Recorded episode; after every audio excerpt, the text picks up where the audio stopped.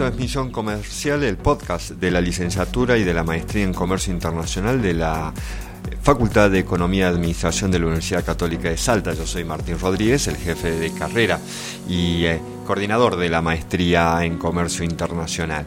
Y en este podcast número 7, continuando con lo que trabajamos en el programa número 4, Misión Comercial, sobre la internacionalización de las pymes, eh, ya habíamos visto cuáles son los motivos que se llevan a una pyme a internacionalizarse y los números de las pymes exportadoras de la Argentina. En este programa vamos a hablar de formas de internacionalizarse y vamos a presentar aquí el modelo de Uppsala.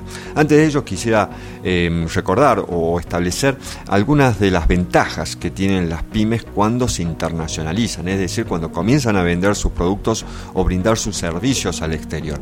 Podemos decir nueve ventajas. La primera, evitar el riesgo de las grandes empresas en la competencia. Segundo, crecer en tamaño. Tercero, mayor competitividad y negocio. Cuarto, a las crisis en el mercado interno. Quinto, ampliar las oportunidades. Sexto, recortar los costes cuando estamos hablando de los costos variables y los costos fijos, sobre todo los costos fijos.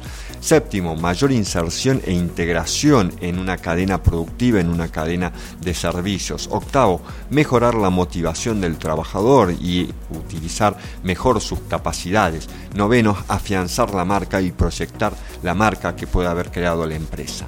Bueno, una de las formas eh, de internacionalizarse es la que fue estudiada por el modelo de Uppsala, que este tiene sus orígenes en diversos estudios realizados tanto a medianas como a pequeñas empresas. Fue lanzado a mitad de la década del 70 por John Johansson y Van Erik Bagne de la Uppsala University en Suecia y representa un modelo gradualista de inserción en los mercados extranjeros, con el ánimo de abastecerlos, en la que la manera de operar se basa en el trade-off, que se genera con, entre la falta de conocimiento sobre los citados mercados y el incremento en el compromiso de recursos con los mismos basados en que los mayores obstáculos para la internacionalización son la escasez de recursos y de conocimiento, se describe un proceso que transcurre cuatro etapas que se repetirán en los diferentes países a los que se dirija la empresa.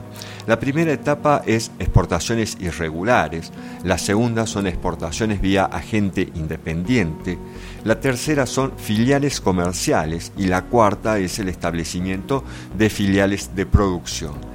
Cada una de estas etapas requiere mayor compromiso de recursos y además un mayor conocimiento del mercado a través de la experiencia adquirida previamente.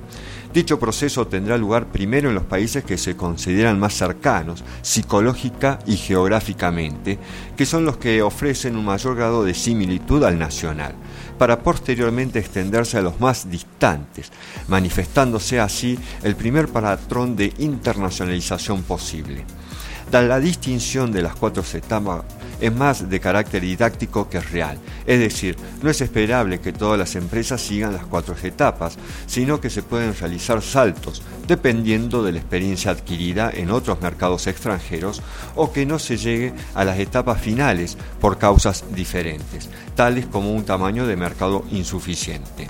Ambos autores consideran que el conocimiento del mercado y el compromiso en el mismo eran elementos característicos de una mayor participación en mercados exteriores. Se asume como hipótesis básica de este modelo que la falta de conocimiento sobre mercados exteriores es un importante obstáculo para el desarrollo de operaciones internacionales y por lo tanto, a medida que se aumentan dichos conocimientos, el nivel de recursos comprometidos en la actividad internacional es mayor. Esto es eh, Misión Comercial, el podcast de la licenciatura y maestría en Comercio Internacional de la Facultad de Economía de la Administración de la Universidad Católica de Salta. Muchas gracias.